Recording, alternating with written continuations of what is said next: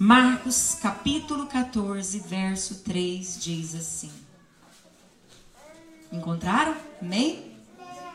Vamos aguardar então. Marcos 14, verso 3. Diz assim: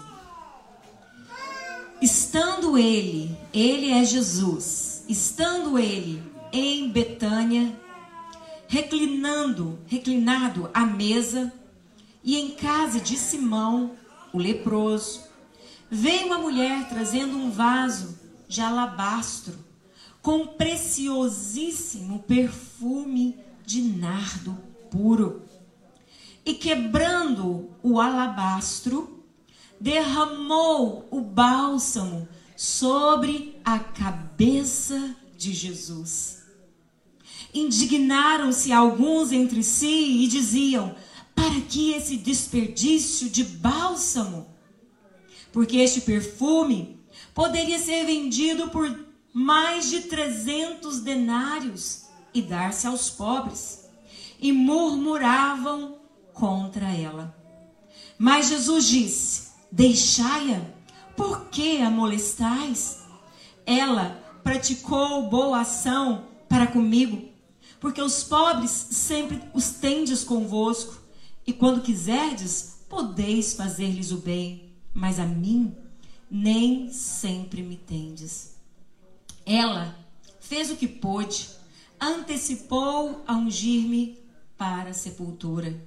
Em verdade vos digo: onde for pregado em todo o mundo o evangelho. Você pode ler essa frase comigo? Vamos lá? Será também contado o que ela fez para sua memória. Aleluia! Glória a Deus!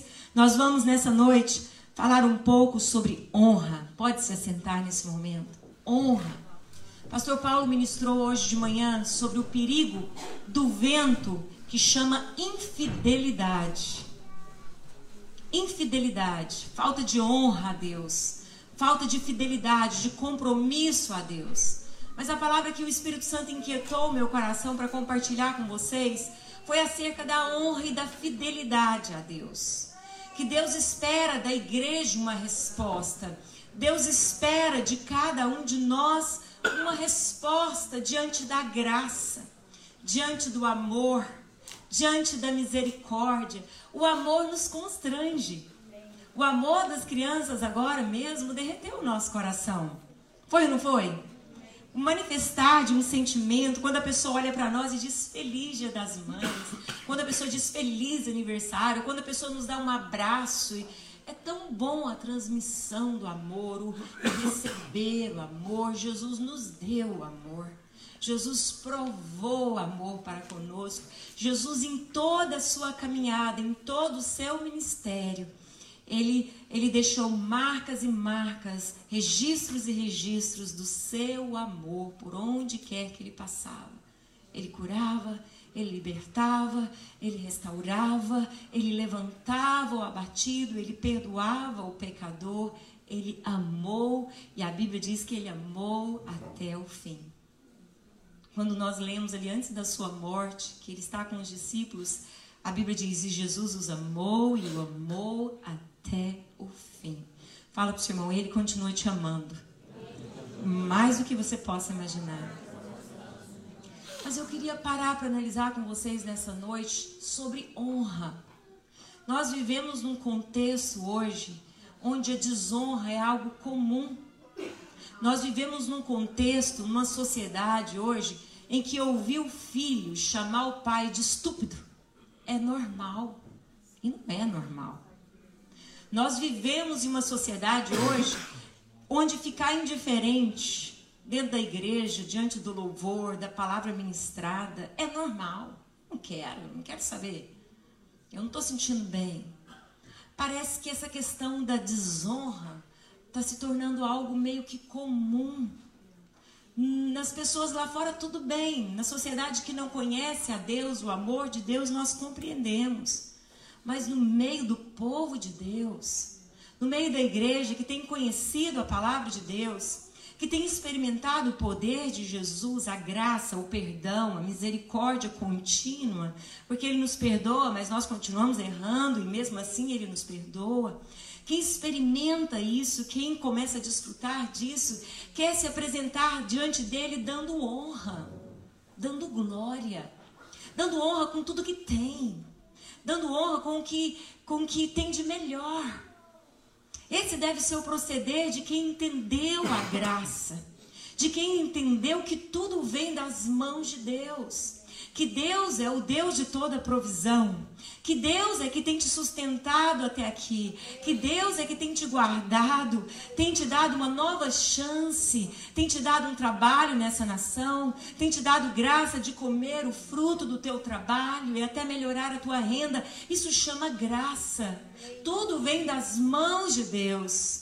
Tudo vem dele. Davi entendeu isso em todo o decorrer da sua história. Davi só foi se é, prosperando, prosperando como um rei. Deus dando vitórias e Davi conquistando territórios, conquistando herança.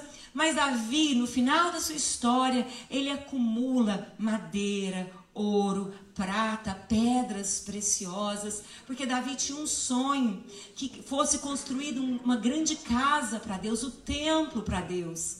E Deus fala para ele que seu filho Salomão o construiria, o seu descendente o construiria. E a gente sabe que Deus estava falando além de Salomão, que era Jesus, né? Mas, de fato, Davi entendeu que havia uma promessa e Davi começou a juntar seus tesouros para Deus, porque ele entendeu que mais importante é viver a promessa do que simplesmente desfrutar da riqueza. Ele entendeu que é muito mais prazeroso reconhecer que tudo vem das mãos de Deus do que reter aquilo que Deus deu. E ele sempre era próspero e próspero. E ele chega no final da sua vida e fala: Deus, está aqui tudo que eu juntei para construir uma casa para o Senhor. Mas na verdade eu não te dou, é das tuas próprias mãos eu te devolvo. Davi entendeu a graça. Davi entendeu o amor de Deus. E Davi foi um homem segundo o coração de Deus, sabe por quê? Porque mesmo diante das suas falhas e limitações, ele voltava diante de Deus e dava honra a Deus, dava glória a Deus. O que, que é honrar? Honrar, lá no dicionário, você pode procurar depois, significa estimar, valorizar, respeitar. Estimar, valorizar e respeitar. Queria que você considerasse o que é honra mais uma vez. É respeito, é estimar, é dar o devido valor. Como é que nós estamos comparecendo diante de Deus hoje? Nesse exato momento. Será que nós temos dado a Deus a honra, o valor não é verdade? Mostramos que ele é precioso, estimar é isso. Eu tenho autoestima, eu tenho um grande reconhecimento do que, de quem o Senhor é. Eu reconheço.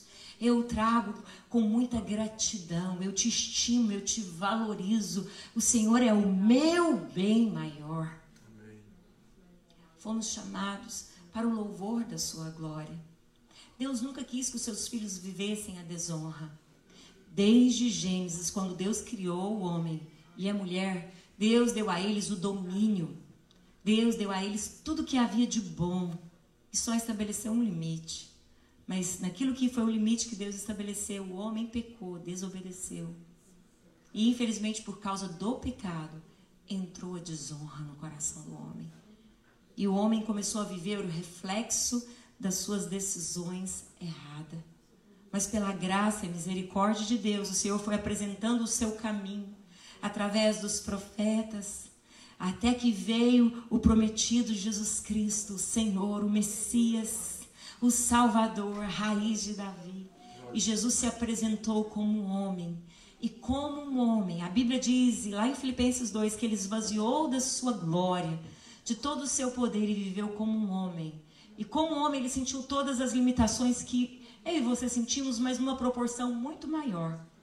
E ele deu ao Senhor, a Deus, o Criador de todas as coisas, toda a honra e toda a glória. Prestes à sua crucificação, a Bíblia diz que ele estava orando e ele soava gotas de sangue. Gotas de sangue. E quando ele estava ali, a sua alma angustiada e sentindo o peso da morte, que estava prestes a acontecer e suando gotas de sangue, a Bíblia conta que ele falou: Pai, se possível, passa de mim esse cálice, mas não seja como eu quero, e sim como tu queres. E Jesus decidiu obedecer o Pai, porque essa era a vontade do Pai derramar o sangue do teu filho justo para nos justificar diante dele. Jesus é o caminho que nos leva de volta ao Pai. Através do sangue de Jesus, você que acredita em Jesus, você que deixa o Espírito Santo é, transformar o seu coração, você que abre a sua vida para Ele, por causa dele, você hoje pode comparecer justificado, perdoado, redimido. Sabe o que é isso? Graça. E sabe que nós deveríamos devolver a Deus? Fala para o seu irmão, honra. Deveríamos valorizá-lo, estimá-lo, respeitá-lo. O que essa mulher fez foi tão marcante e tão marcante que Jesus falou e eu li para vocês e vocês releram que onde fosse pregado o evangelho em todo mundo, seria lembrado o que essa mulher fez para a memória dela. Jesus deixou claro que não apagaria, não riscaria. O que ela fez seria relembrado de geração em geração. Agora você imagina no tempo de Jesus e até hoje quantas gerações se passou e em todo o mundo é lembrado o que essa mulher fez. Nós até cantamos a atitude que essa mulher teve. E nessa noite, eu sei que tem muitos jovens aqui. Eu queria compartilhar com vocês, fazendo pesquisa sobre, sobre esse contexto, eu quis saber o que significava dentro do tempo de Jesus, naquele cenário, o que significava para Maria o possuir aquele vaso de alabastro com o perfume, com o guento dentro. Eu encontrei essa reportagem lá na revista Ultimato, que é uma revista evangélica, e eu queria ler rapidamente para você entender o quanto é precioso o que ela fez. Esses vasos eram um frasco de gargalo comprido, feito de material delicado e translúcido.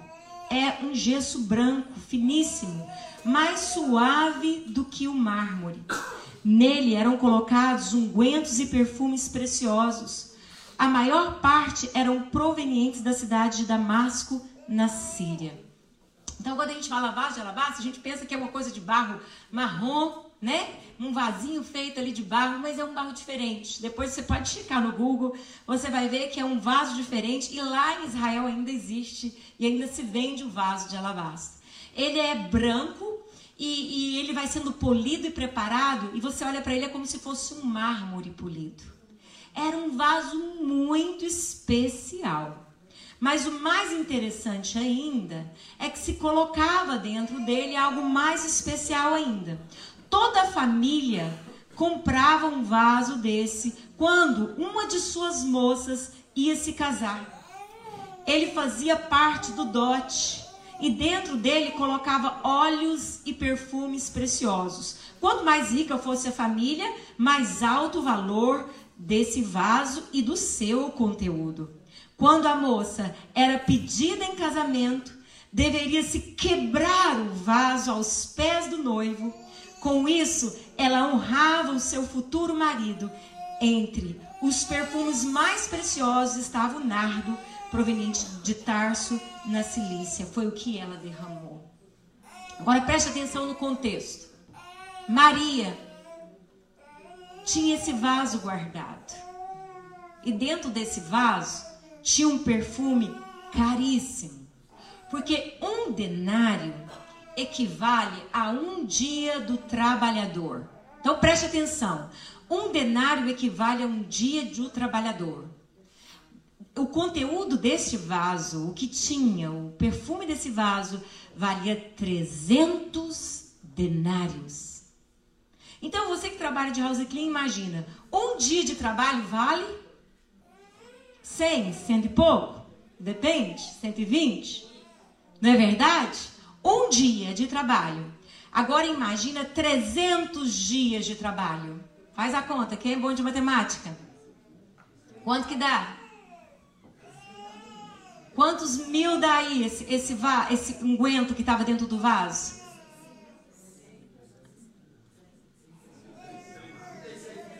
36 mil.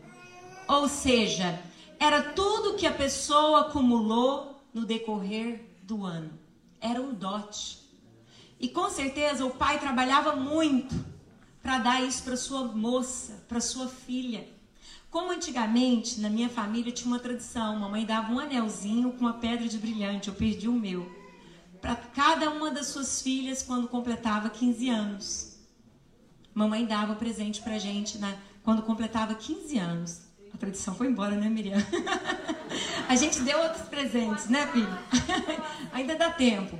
Mas então era uma tradição naquele tempo dar esse vaso de alabastro, um vaso chique, com um unguento precioso, a medida do, do, da, da, da, do que a família possuía, seria esse dote.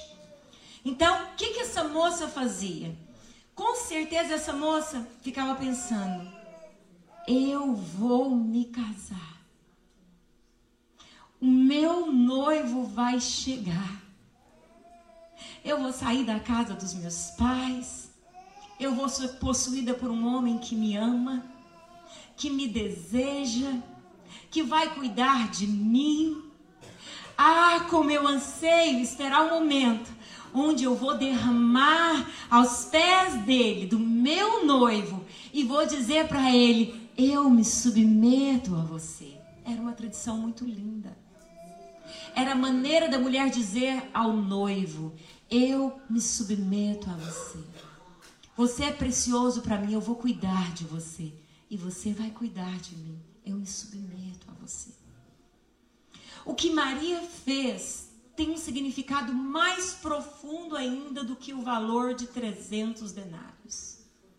Ali dentro daquele frasco de alabastro, aquele perfume que estava ali dentro, significava meus sonhos. Significava os meus anseios, o que eu tanto esperei, o que eu tanto sonhei, o que eu tanto desejei. A gente conversa com jovens solteiros e sabe o que é isso? A espera. Está no coração do homem o romantismo, da mulher. Não é verdade? O momento do encontro, do noivado. É tão bonita a tradição nesse país. A maneira que o jovem monta o seu noivado. O pastor Paulo contou para a gente como foi do Nicolas. Os pais ali tudo escondido, olhando. O momento foi tão lindo, né? Nós ouvimos a história, como é que foi. É tão bonito isso, dentro do nosso contexto. Mas naquele contexto tinha um significado mais profundo ainda.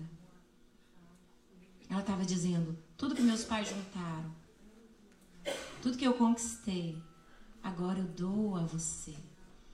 E com certeza aquele perfume tinha um cheiro maravilhoso.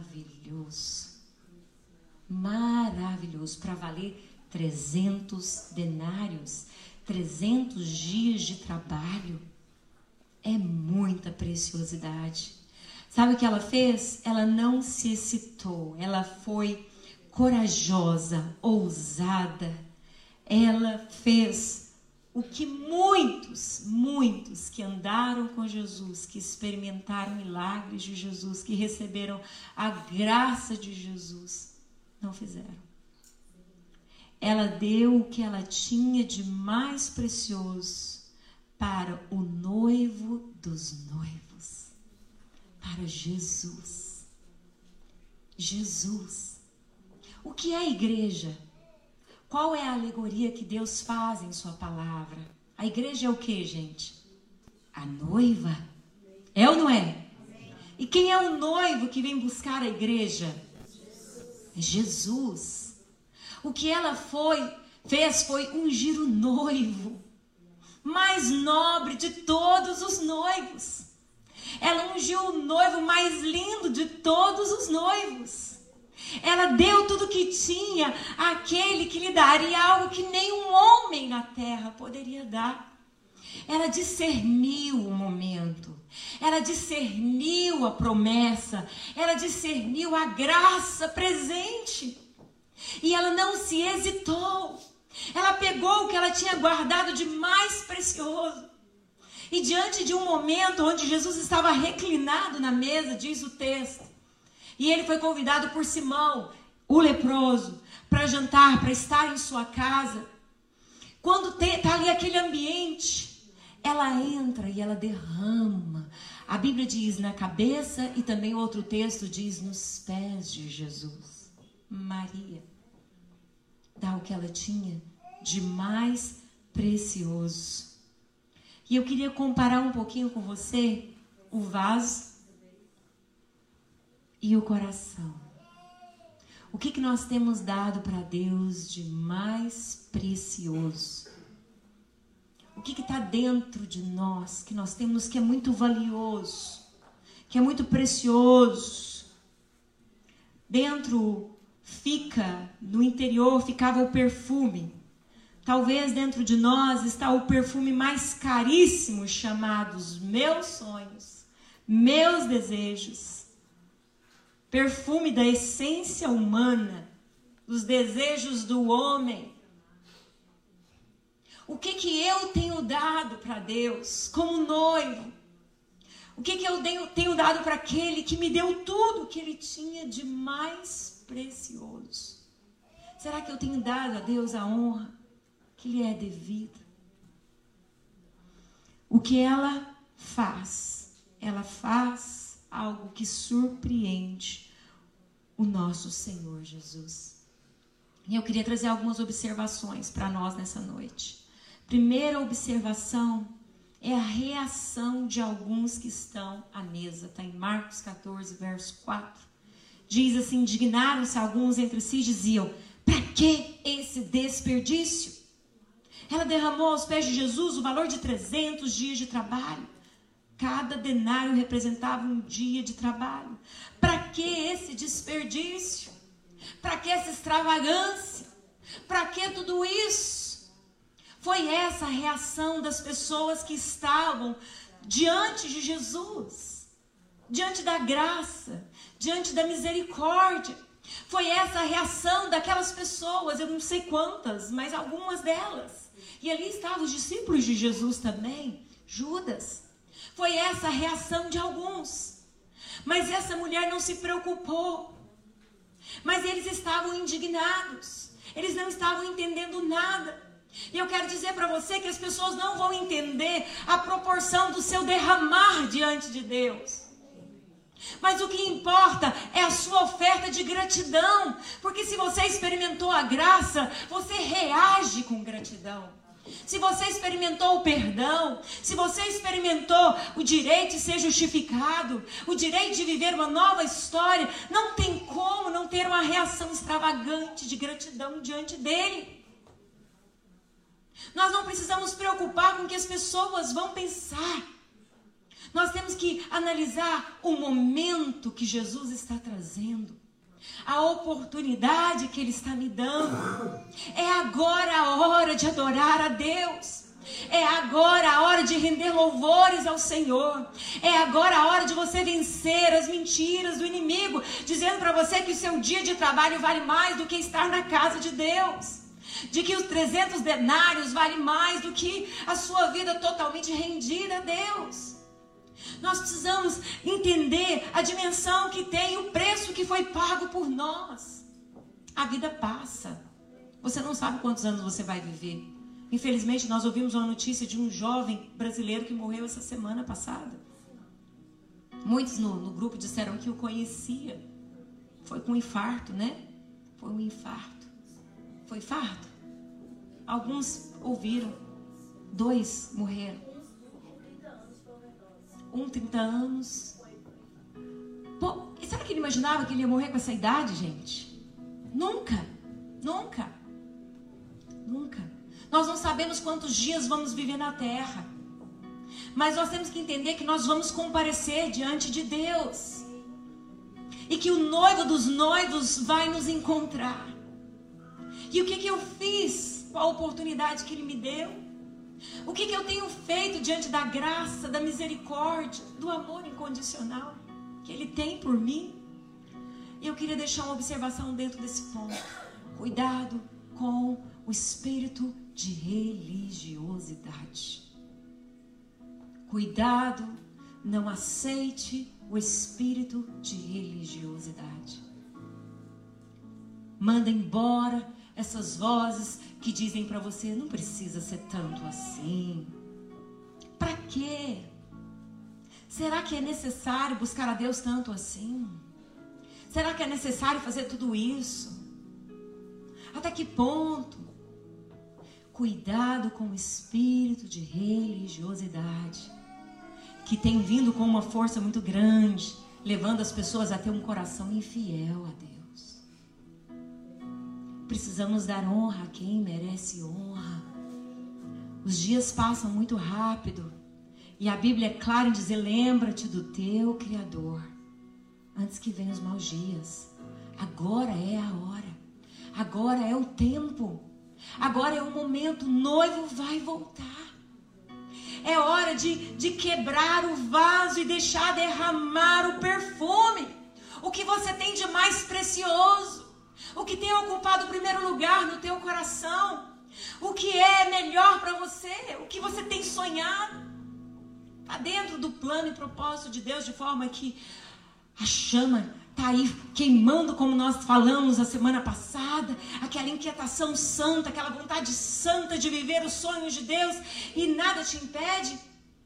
Ou você está na, naquele estilo de que não vale a pena, não é bem assim, é cada um para si e Deus para todos, não precisa ser tão radical assim, não precisa dar tanto assim para Deus. Cuidado. Cuidado, porque aqueles que estavam sentados à mesa com Jesus não perceberam, não discerniram o momento. Não discerniram o momento. Não discerniram o momento. Olha para a pessoa do lado e pergunta para ele: Você tem discernido o momento? Religiosidade critica tudo. Tudo tá ruim. Para que agora a parede é preta? sempre foi branca. Sangue de Jesus tem poder. O sangue de Jesus tem poder mesmo. Sempre vai ter poder. Ah, a luz agora mudou, tudo mudou. Para quê? Para melhorar a divulgação do evangelho. A gente tem que melhorar. Você não muda de celular, você não muda de carro. Não é verdade? Você não quer algo sempre melhor? Então a gente está atualizando, mas a essência é o evangelho. A essência é Jesus. O nosso objetivo é que a luz de Jesus brilhe e o que for necessário para melhorar nós vamos fazer para levar o evangelho com qualidade. Amém? Mas o religioso fica criticando. Para que esse desperdício? Meu Deus, que desperdício! Não discerne o momento. Não discerne o momento. É para Deus, não é para mim. É para Deus, não é para você. É para Ele. Ah, mas Ele não está interessado com detalhes. Não, Ele está interessado com a minha oferta a Ele. Se isso faz parte da minha oferta a Ele, da minha gratidão, da minha devoção, do meu amor por Ele, vale muito. Vale muito. A reação dos religiosos foi criticar. Você pode começar a discernir o momento que você está vivendo. Comece a discernir o momento. Comece a observar o que o Espírito Santo está trabalhando. Tem vaso que precisa ser quebrado para derramar o que está dentro. Aos pés do noivo. Às vezes o que está dentro não é um perfume bom. Não é. Mas esse derramar se chama quebrantamento. Esse derramar se chama sinceridade de coração. Eles se indignaram mas qual foi a reação de Jesus? Marcos 14, verso 6. Jesus diz: Deixai-a. Não perturbe ela. No meu português aqui está: Não molestais. É a mesma coisa que para de perturbar. Deixa essa mulher. Não molestai. Ela praticou boa ação para comigo. Os pobres, vocês sempre terão convosco. Vocês vão poder fazer que vocês devem fazer por amor a eles também. Mas ela fez o que pôde. Essa palavra aqui dá-nos a entender o que, que essa mulher fez. Ela foi lá buscar o que ela tinha de mais precioso, de mais valoroso. E ela foi lá derramar aos pés de Jesus. Ela fez o que pôde. O Senhor Jesus diz. E ele diz assim: antecipou-se a ungir-me para a sepultura. E em verdade, em verdade eu vos digo: onde for pregado em todo mundo o evangelho, será também contado o que ela fez para sua memória. Para sua memória, para a memória sua. Ela conseguiu ver algo que muitos não conseguiam ver. Ela foi e deu, ela fez o que pôde. Ele, Jesus, se comoveu com a oferta daquela mulher, com a manifestação do coração daquela mulher. Ele viu sinceridade, ele viu uma mulher que se desprendia de qualquer coisa, porque ela tinha gratidão no coração. Como honrar a Deus? Como? Ela, ela deu a Jesus o seu louvor, amém? Ela conseguiu comover e Simão, Simão leproso, o que, que ele fez? Ele convidou Jesus para ir para a casa dele. Foi ou não foi? Ele deu lugar à mesa para Jesus sentar. Foi ou não foi? Ele convidou mais pessoas para comer junto. Foi ou não foi? Ele honrou Jesus como essa mulher honrou? Como honrar a Deus? Se do meu coração não flui algo sincero, como honrar a Deus? Se o meu coração está distante, como nós ouvimos na ministração do louvor, honrar a Deus não é cantar, honrar a Deus não é voz afinada, honrar a Deus não é tocar bem, honrar a Deus é o que saiu do teu coração antes de chegar aqui, é o que saiu do teu coração quando você sentou aqui. Honrar a Deus parte de corações, onde a alma se derrama e diz: Senhor, eu estou quebrada. Senhor, eu derramo aqui, Senhor, o meu orgulho. Senhor, eu derramo aqui, Senhor, a minha irreverência. Senhor, eu derramo aqui, Senhor, a minha incapacidade de ver o momento. Senhor, eu derramo aqui, Senhor, as minhas murmurações. Porque constantemente eu só tenho murmurado. Senhor, eu não tenho um unguento precioso, caríssimo. O que eu tenho para dizer para o Senhor é que eu tenho negligenciado em dar a honra a Ti, o digno de toda honra e de toda glória. Nós precisamos entender que o noivo aguarda a manifestação do amor da noiva. E a noiva é a igreja. A noiva sou eu e você somos nós. Somos nós. Será que nós temos honrado a Jesus como ele merece? Relembrando, honrar é estimar, valorizar, respeitar. Será que nós temos honrado a Deus como merece? Ele chega a dizer em Malaquias capítulo 1, vocês honram os seus governadores, vocês honram aí as pessoas. Se eu sou Deus, onde é que está a minha honra? Se eu de fato sou vosso Deus, aonde está a minha honra? Porque quando vocês comparecem diante de mim, vocês comparecem com coxo, que antigamente eles compareciam com oferta. E essa oferta às vezes era animais, era o fruto do campo. E aí eles traziam o que dava. Ah, vou levar aqui esse aqui que está com o olho ruim já, não vai ser bom para o comércio mesmo, não vai prestar. Então eu vou levar ele como a minha oferta para Deus. Era assim. E eles estavam fazendo assim. Trazia o coxo, trazia o manco, o aleijado, o cego. E eles diziam: Ah, que canseira. Eles estavam murmurando. E Deus vem e exorta, começando pelo sacerdote exorta todo Israel: se eu sou o vosso Deus, aonde está a minha honra? Aonde está a honra para comigo? Aonde? Se Ele é o nosso Salvador, se nós o reconhecemos como o nosso maior bem, aonde está a honra? Você acha que você está dando dinheiro para homem? Você acha que está dando dinheiro para a igreja? O Senhor diz que dele são todos os animais da terra. Dele são todos os bosques, todas as coisas que vemos e até o que não vemos. Ele é dono de todas as coisas. Quando Deus pede para nós dízimos e ofertas, Ele está nos ajudando a ver que Ele nos dá. É dele que vem a provisão, a manter uma fé viva para que a gente permaneça sendo abençoado. Quando nós entendemos e devolvemos a Deus, entendendo, Deus veio das tuas mãos, eu te devolvo, Senhor. Porque o Senhor me deu força para trabalhar, o Senhor me deu graça para conseguir vencer essa semana, eu te devolvo. O Senhor me ajudou, o Senhor me deu, eu te devolvo. Isso é honra. Nós honramos a Deus reconhecendo que veio das mãos dele. Ah, mas a gente nunca sabe o que as pessoas vão fazer. Então você está fazendo para homens e não para Deus. Você está dando seu dinheiro para homens e não para Deus. Deve dar para o Senhor como honra ao Senhor. Provérbios capítulo 3 diz: Honra ao Senhor com as primícias dos teus bens e se encherão os teus celeiros. É para honrar a Deus. Isso revela: será que eu tenho dado honra a Deus? Será que eu tenho sido fiel a Deus? Será que o vento da infidelidade não está me levando para longe de Deus?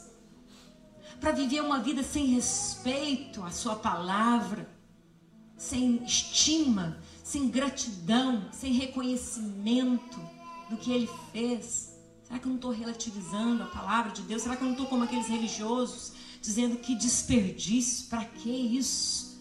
Para que isso? Quanto mais apaixonados somos pelo Senhor, Quanto mais amamos o Senhor, mais desprendidos ficamos.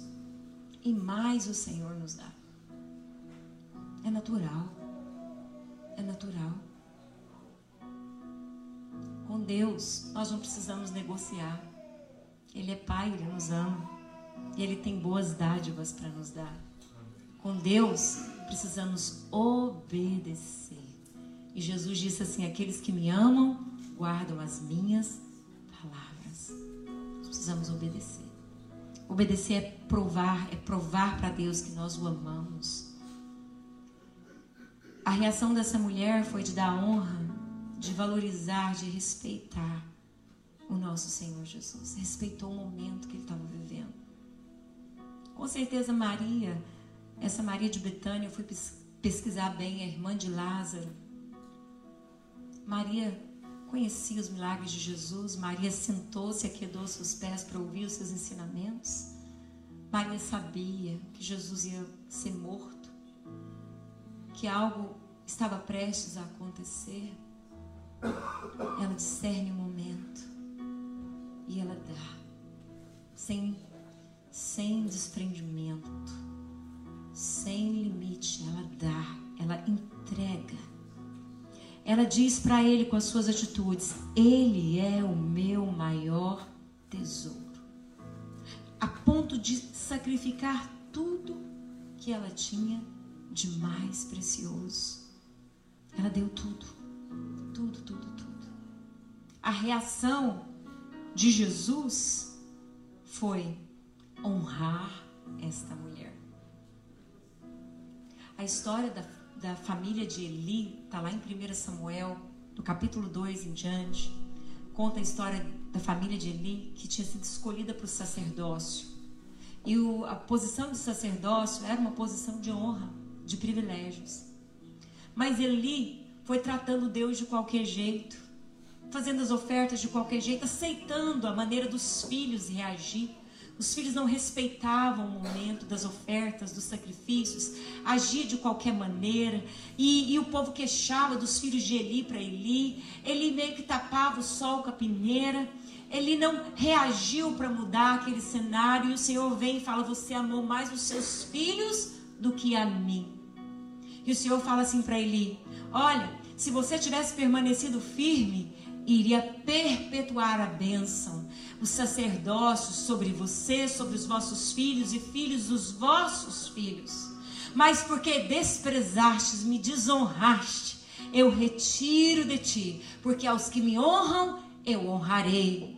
Mas os que me desprezam, o Senhor diz, serão desmerecidos. Sabe o que eu aprendo com isso? Era desejo do Senhor honrá-los. É desejo de Deus nos honrar. Pedro diz que nós somos sacerdotes. Amém? Temos privilégios. Somos filhos. Somos sacerdotes do Senhor. Temos muitos privilégios. Cada um de nós temos a liberdade de comparecer diante do Senhor com o nosso vaso e unguento dentro. Nossa vida e o nosso coração sendo derramado. Cada um de nós.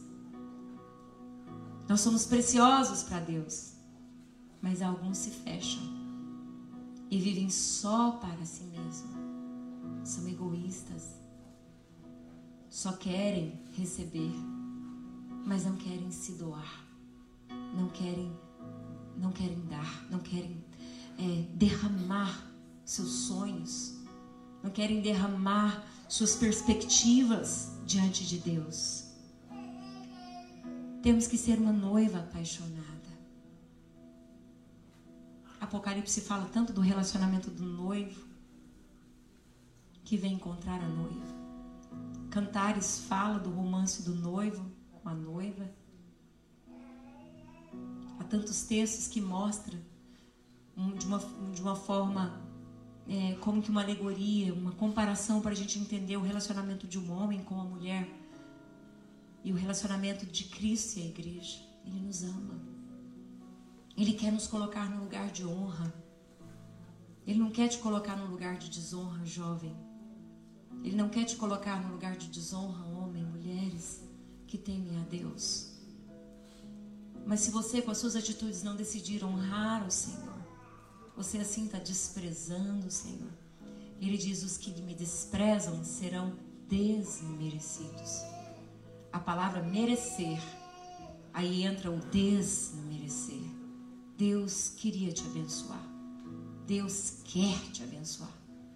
Mas se você não dá honra a quem merece honra, se você não derrama o coração por completo na presença de Deus, se você não vive intensamente para Ele, se você não entende, não discerne o momento que é para Ele, que é dele, se você vive de qualquer jeito, de qualquer maneira, você perde a oportunidade de dar honra a quem merece honra. É Jesus. Para terminar, eu quero observar novamente com vocês. A reação dessa mulher foi: Eu vou eu vou dar. Ela não questionou, e aí, quando meu noivo agora vier? Quando chegar o momento de eu dar meu dote para ele? Ela não questionou nada, ela deu tudo que ela tinha para Jesus. Ela se doou. Nós vimos a reação dos religiosos, não entendeu nada. Mas nós vimos a reação de Jesus, dizendo: Deixa ela. Ela discerniu o momento. Ela fez o que pôde. Ela se doou. Ela encontrou graça. E o Senhor falou: aonde for pregado o evangelho, será falado que ela fez para a sua memória. Aonde for pregado, e eu queria Aí eu fiquei pensando nisso, imaginando quantos e quantos anos já foi pregada a história dessa mulher. Quantas e quantas gerações já foi impactado com o testemunho dessa mulher. Talvez alguns desses homens que fizeram como os heróis da fé, que tiveram atitudes tão extravagantes, tão grandes que marcaram a sua geração. Com certeza eles viveram baseado no testemunho dessa mulher, no desprendimento dessa mulher. O texto, a história dessa mulher nos ensina muito. Nos ensina muito. Eu queria perguntar a você nessa noite: a quem você tem dado a honra? A quem você tem dado a honra? Se Ele é o teu Senhor, se Ele é o que te abençoou, que te perdoou, se Ele é o que te deu a chance de viver uma nova história, a quem você tem dado a honra? Cristo honrou aquela mulher, concedeu a ela o alívio que o seu coração buscava com tanta ansiedade. Assim também, quando quebramos os nossos corações aos pés dele, aos pés de Cristo, ele nos honra Ele nos concede muito mais do que imaginamos. Com certeza, Maria nunca imaginava que depois de séculos e séculos e séculos, teria gerações e gerações lembrando o testemunho dela. Canções e mais canções relatando o que ela fez. Com certeza, Maria não fazia ideia mas a Bíblia diz que os pensamentos que Deus tem acerca de nós são pensamentos de paz e não de mal.